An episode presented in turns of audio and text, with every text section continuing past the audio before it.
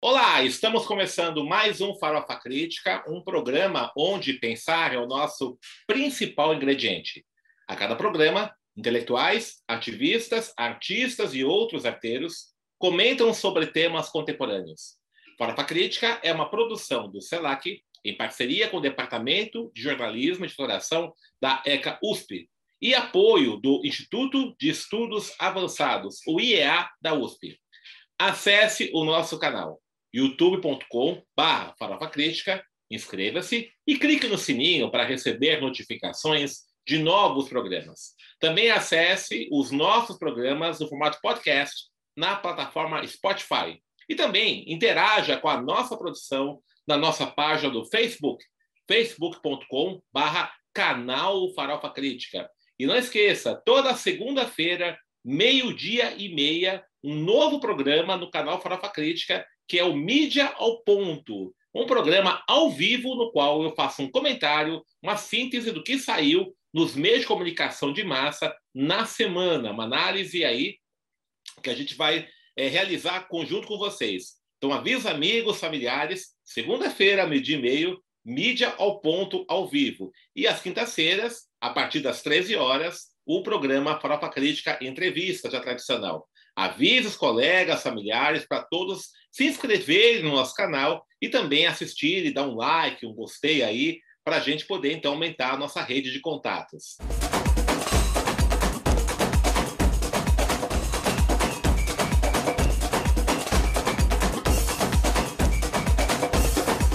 E o Farofa Crítica de hoje começa, perdão, o Farofa Crítica de hoje entrevista Wendell Stein. Wendell Stein é jornalista, formado pela Universidade Metodista de Piracicaba em 1999. Inclusive, na sua formação, ele foi premiado. O seu trabalho de conclusão de curso foi escolhido como o melhor trabalho da, da, da turma dele. Ele ganhou o prêmio Losso Neto, que era oferecido para o jornal, é, jornal de Piracicaba, né, os melhores trabalhos é, de graduação. Ele foi professor de comunicação social nas faculdades Roller, em Hortelândia, e nas faculdades Uniopec, de Sumaré e Indaiatuba. Durante seu período de professor na Roller, ele idealizou a primeira biblioteca para deficientes auditivos da cidade e levou a cidade de Hortolândia pela primeira vez à final do Mapa Cultural Paulista, com o roteiro de um vídeo institucional onde o cinegrafista era deficiente visual. E do jornalismo, o Wendell Stein vai contar um pouquinho mais da gente, mas ele entrou na carreira de roteirista, produzindo cerca de 14 trabalhos, entre curtas metragens, longa-metragens e videoclipe. E atualmente, né, já há um tempo, já desde agora, mas ele tem se dedicado também, ele é um escritor, à ufologia, na discussão aí dos extraterrestres, uma discussão bem interessante que a gente vai falar um pouquinho agora. Inclusive, recentemente, ele lançou um livro, né, uma coletânea de artigos sobre esse tema. Bom, eu, o currículo dele é bastante extenso aqui, né? Ele vai falar um pouquinho com a gente sobre isso. Mas, Wendel, primeiramente, eu queria agradecer imensamente você ter aceito o nosso convite. E é um grande prazer vê-lo depois de muito tempo, né? A gente teve a convivência na Unimap, né? E agora eu fico muito feliz aí do sucesso na sua carreira em várias coisas que você tem realizado.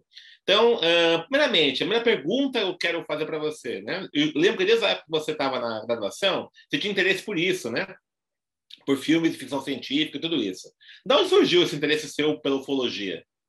Bem, eu desde os 14 anos eu sempre amei tudo que era relacionado ao sobrenatural, sobre aventura, sobre revistas geográficas, né, como a National Geography, entre outras, né?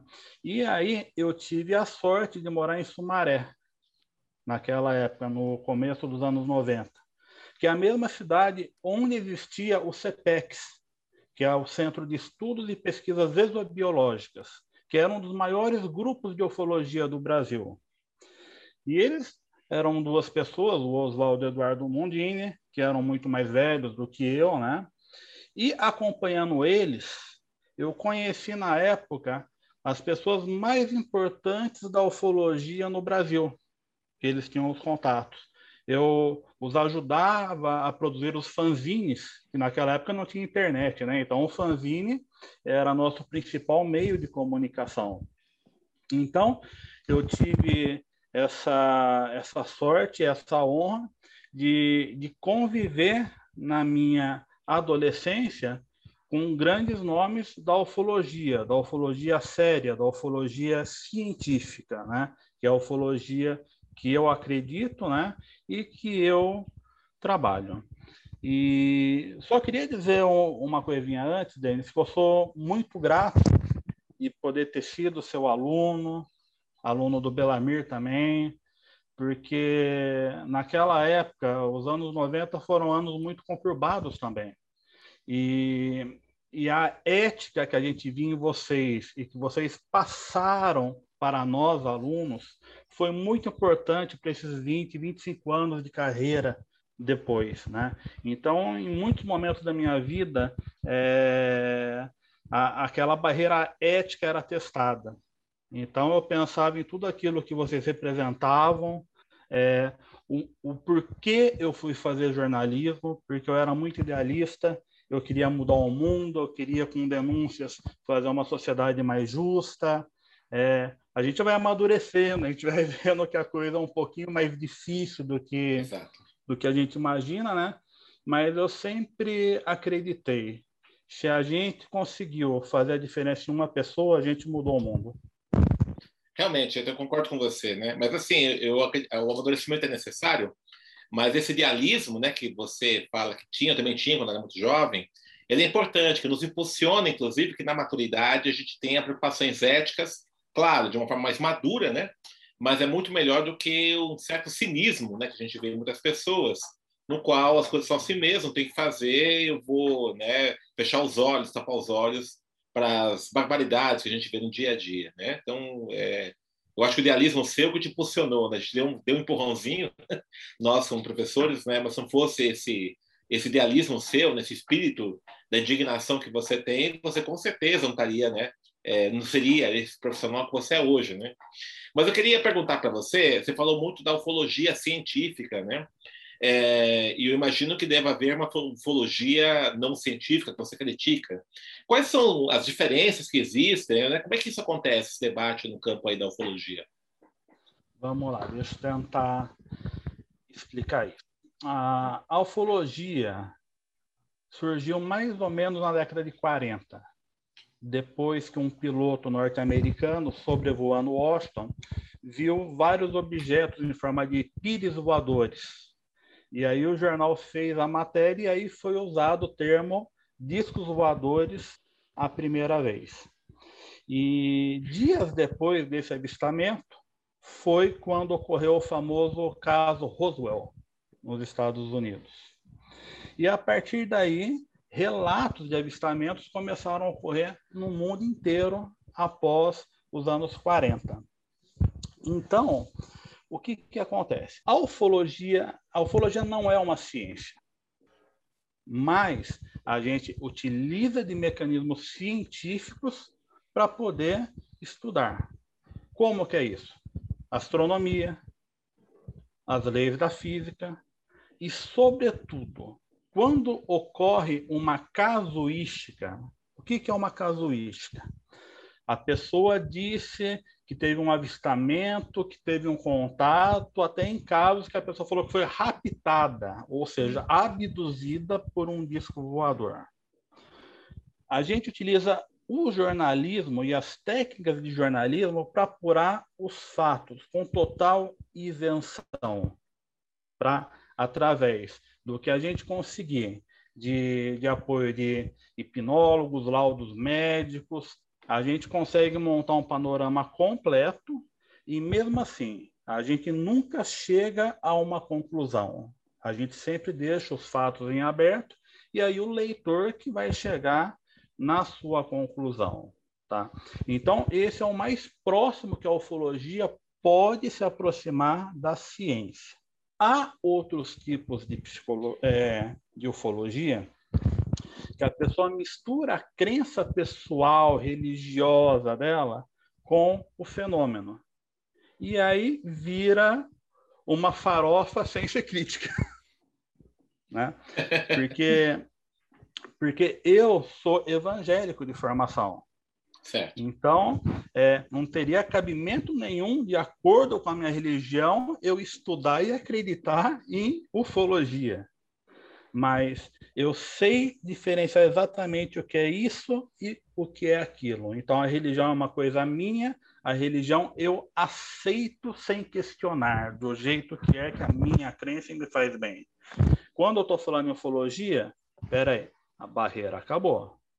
Lógico que tem alguns casos, quando a gente vai apurar um caso de uma abdução, por exemplo, se teve algum fenômeno físico Vamos pegar a grama do, lo local de pouso para mandar para análise para ver se tem radiação, se tem algum elemento químico. Se a pessoa diz que foi abduzida, bom fazer ela passar por um psiquiatra para ver qual que é a, a sanidade mental dessa pessoa. Vamos pesquisar o histórico dela. Vamos ver se tem algum fenômeno religioso, que às vezes a pessoa pode ter algum fenômeno re religioso, independente da sua crença, tá? Então, na hora que a gente elimina a, a crença ou o fenômeno religioso e a pessoa tem sequelas físicas, então aí passa a ser um caso interessante. Eu posso citar um caso importante que a gente usou todas essas. Tem o caso Rosana, né, que ocorreu em 1979 em Sumaré. A Rosana era uma criança de 11 anos de idade. E ela tinha um câncer degenerativo na visão. Ela tinha ido para a Unicamp. E naquela semana que ela foi na Unicamp, ela fez todos os exames que existiam na época que provavam, é, que comprovavam a doença e a gravidade da doença. O médico se reuniu com a família e falou: olha, realmente hoje ela está com 80% é, da visão perdida e dentro de no máximo um mês ela vai ficar cega completamente.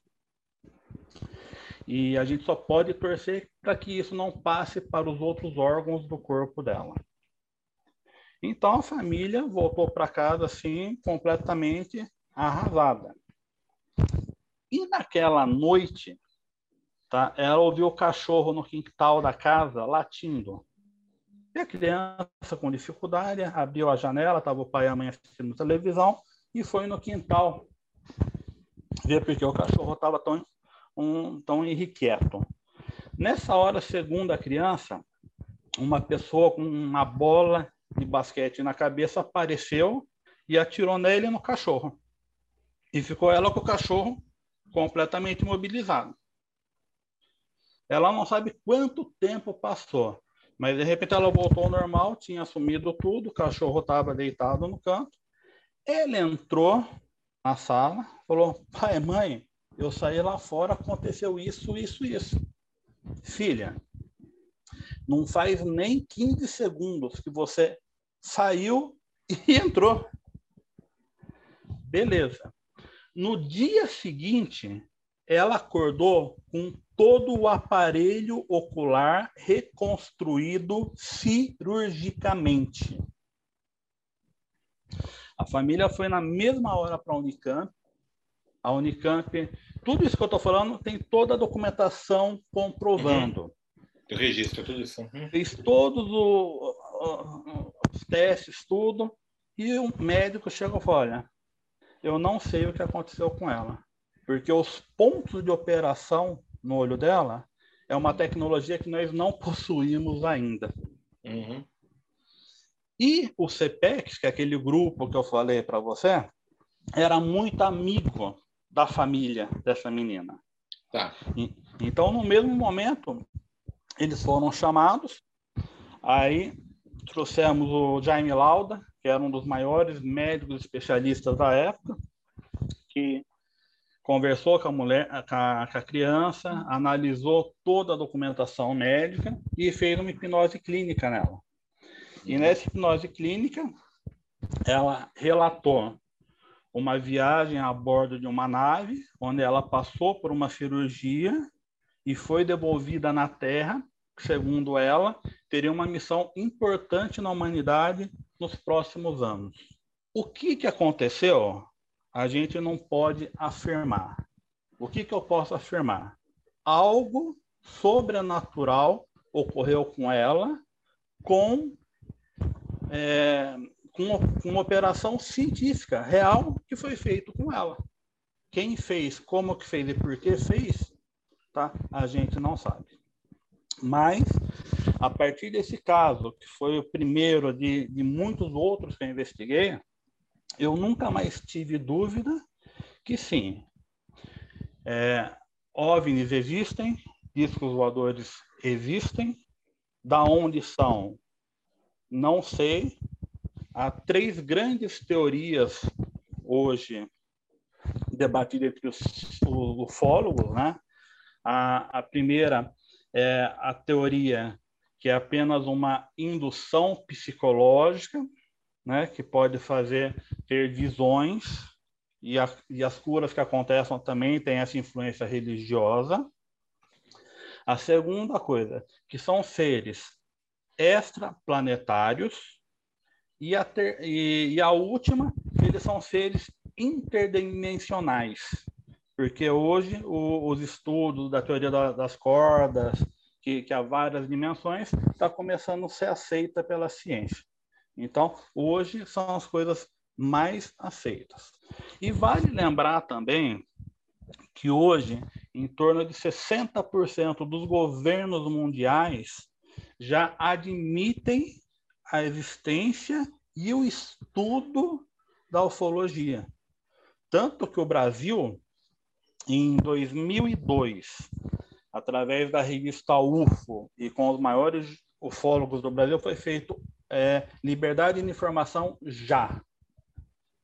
E graças a essa campanha, o governo brasileiro liberou milhares de páginas de documentos que já estão à disposição nas páginas governamentais, na qual mostra toda a pesquisa do governo brasileiro com fotos, com laudos sobre a Operação Prado. Foi uma operação militar que ocorreu no final dos anos 70 no Pará. Então, a gente tem até o governo reconhecendo a existência do fenômeno. Então, aquela história de ser uma coisa de louco, etc., é uma coisa muito do passado. Hoje, a ufologia é uma coisa séria, ao ponto de quando a, a gente fez esse livro, Impacto do Primeiro Contato, né? a gente conseguiu reunir pessoas da mais alta seriedade para fazer um trabalho como esse que seria um trabalho que eu acho que há 10, 15 anos atrás eu não conseguiria fazer. Muito bom. Uh, você falou aí da, do caso da Rosana, da Rosana, né, de Sumaré. É um nome é, fictício, tá? Fictício, tá? claro. Até preservá-la, né? Preservar né, a, a, privacidade da pessoa, né? O caso é Operação Prado, né? E dos anos 70 e tal, né? É uma percepção que eu tenho, posso esteja enganado, mas boa parte dessa documentação desses registros, né, desses casos todos, né, muito teve um boom nos anos 80, né, muito grande assim, essa discussão, né, e ultimamente parece que não tem tido tanta visibilidade. É, é, por que acontece isso, né? É, esses casos continuam acontecendo? Como é que está hoje a ufologia? Essa, essa discussão hoje? É uma coisa estranha. Na época da, da máquina analógica, é. é era muito material vindo de várias partes do mundo. É, e hoje, todo mundo tem uma câmera profissional junto com o celular. E já não tem nem 2% dos registros que tinham há 15 anos atrás. É como se houvesse parado de ter contatos uhum. na Terra. É o que eu sinto. Né? Porque desde o caso Varginha, Tá? Uhum. Nunca mais teve um caso assim de é, que chamasse a nossa atenção dentro da ufologia, tanto brasileira como mundial. Então a gente não sei, nós não sabemos o porquê disso. Há os círculos ingleses, que é um estudo do que, que é real, tá? Pelo menos 10% deles são reais, né? Mas é a única coisa que beira dentro da ufologia nesses últimos 15 anos. Fala os círculos ingleses, explica um pouquinho para o nosso público. Os círculos ingleses, uhum. né, que, que já não são mais ingleses, ocorrem em todo o mundo, são gráficos e imagens que surgem de uma noite para outra em plantações dos mais diversos tipos. Grande maioria dos casos foi provado que eram fraudes, foram feitos pelo homem, mas um número muito pequeno, né, permanecem sem explicação. E várias análises que foram feitas, Denis, nesses círculos sérios, foi identificado desvio magnético na área, é, um pequeno índice de radiação. Então, indícios que não foi mãos humanas. Mas como ocorre isso? Não dá para saber.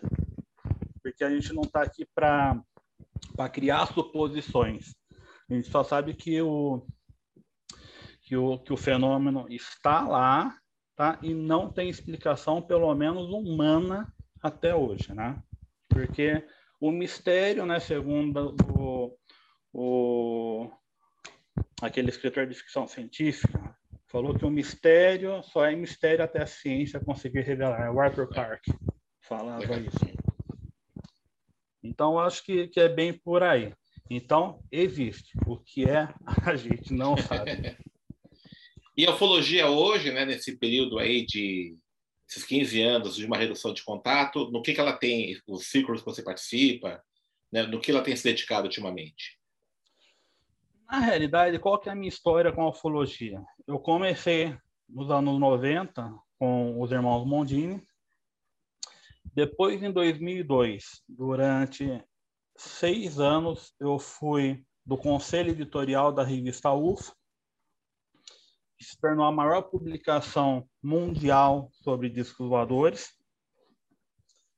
Depois desses seis anos, por motivos pessoais, eu abandonei completamente a ufologia, porque foi uma época muito triste, porque muitos dos veteranos morreram, seja por idade e outras coisas. E a história do, do primeiro contato tem muito a ver com aquele ano de 2005 que tinha o Claudio Covo.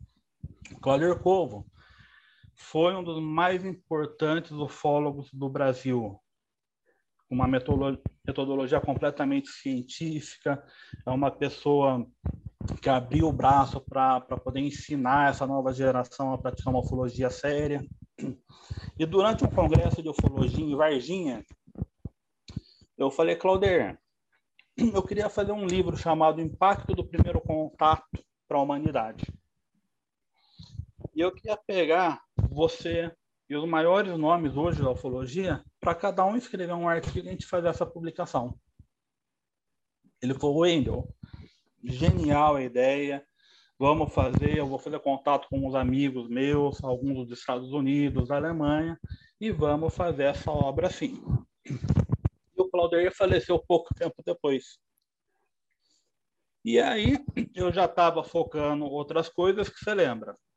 Quando você tinha o rótulo de ufólogo, você tinha um rótulo de maluco também. Maluco, é verdade. Isso atrapalhava a vida profissional deles. Uhum. E atrapalhava muito. Então, eu abandonei completamente a ufologia de 2005 até agora, 2020. Em 2020, eu fazendo uma limpeza no meu antigo computador, eu achei os e-mails que eu trocava com o pessoal naquela época falando sobre esse projeto. E aí eu entrei em contato com o Rafael Cury. O Rafael Cury era outra autoridade, né? Ele da, foi a pessoa que mais eventos ufológicos é, fez na história do Brasil então uma autoridade do assunto. Ele era representante da ONU da Paz no Brasil, então era uma posição muito importante. Eu falei, Rafael, eu estou com esse projeto que eu tinha discutido lá com o Claudio Povo lá atrás. O que, que você acha? Mas eu não tenho mais contato com essa nova geração de ufólogos, etc. Entendeu? Vamos fazer. O que, que você precisa? Então ele fez o link com boa parte das pessoas que eu não conhecia as outras pessoas da velha geração que ainda estavam ativas, eu entrei em contato e todos prontamente aceitaram em estar tá participando dessa obra. Então, foi vários meses de muito trabalho, porque é, é muito difícil para algumas pessoas que não, é, que, que não são do meio acadêmico fazer uma mesma formatação. Então, dentro dessa obra tem textos mais acadêmicos, textos uhum. mais livres, né? Eu achei que ficou legal esse tipo de, de variação. Mix, né? é. Uhum. E, e o que foi assim importante para mim, não só de eu rever antigos amigos, conhecer novos amigos, rever o contato com você, mas três dias depois que o Rafael Cury mandou o prefácio, ele morreu. Ah, tá. Foi a última obra dele, então, o último trabalho que ele fez. E o prefácio, ele, uhum. ele escreveu homenageando as pessoas que tinham morrido da ufologia no passado. Olha, é esse então, foi uma aqui, coisa, é, então foi uma coisa muito simbólica, muito forte para mim. Então, com esse trabalho, eu acho que, que eu encerro a minha participação dentro da ufologia brasileira, porque hoje eu não tenho mais nenhum vínculo afetivo. Eu acho que tinha que ter um material desse potencial, porque os casos que ocorreram no Brasil têm livros de altíssima qualidade que já foram feitos, já foram publicados. Então, isso daqui é uma homenagem a tudo que, que de bom foi feito na ufologia brasileira é a opinião dos mais importantes pensadores dessa área desse novo século. Então, praticamente, isso daqui é a, a nossa missão cumprida. Perfeito. E conseguimos reunir, inclusive, pessoas que não se falavam, que não se davam bem há muito tempo. Olha. Então, em prol, em prol dessa obra, a gente conseguiu juntar todas essas pessoas. Então, foi muito significativo. E daqui para frente eu começo a me envolver com as coisas que eu gosto muito, que eu não sei se você viu, se você me dá essa liberdade. O capa preta, Danda, né? Dando isso. Dando capa preta. Daqui é uma série que a gente começou a fazer em forma de, de filmes nos hum. últimos 20 anos. E chegou uma hora eu falei, olha, eu quero pegar esse personagem, dar um ar crash nele, e escreveu uma história completamente hardcore, na qual o Danda sai Brasil afora enfrentando pessoas do nosso folclore. Perfeito. Então, isso tem me dado muito prazer ultimamente. Graças a Deus, está tendo um bom reconhecimento de, de público dentro da, da Amazon que a Amazon é outra benção, né, Denis? Você é. lembra como que era difícil de lançar um livro algum tempo atrás? Nossa, nem fale. Você tem uma máfia das editoras, né, livrarias, é terrível. O é aluno, quando tinha que editar a sua tese de mestrado, tinha que vender um rim para poder encadernar. Oh, é, lá, era cobrado por letra, né, Dourada? É, por letra, exatamente. é. né, tem, tem a máfia da distribuição, das livrarias para vender, é terrível, né? É muito difícil. Então, hoje a gente tem, tem uma dificuldade, já entrando nessa parte de, de editoria, porque hoje a maioria das editoras do Brasil são gráficas e não editoras.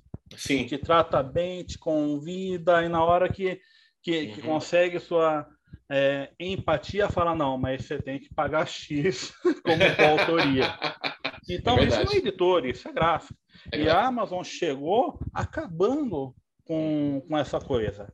Então, lógico, a pessoa quer escrever um livro, escreva um livro, dê para várias pessoas lerem. Uhum. Quando tiver pronto o material, contrate uma corretora profissional para poder fazer a revisão do texto. E aí vai sem medo na Amazon e publica. Você vai ter seu livro no papel em mão. e a venda que você faz é sua, pelo menos no, no digital, né?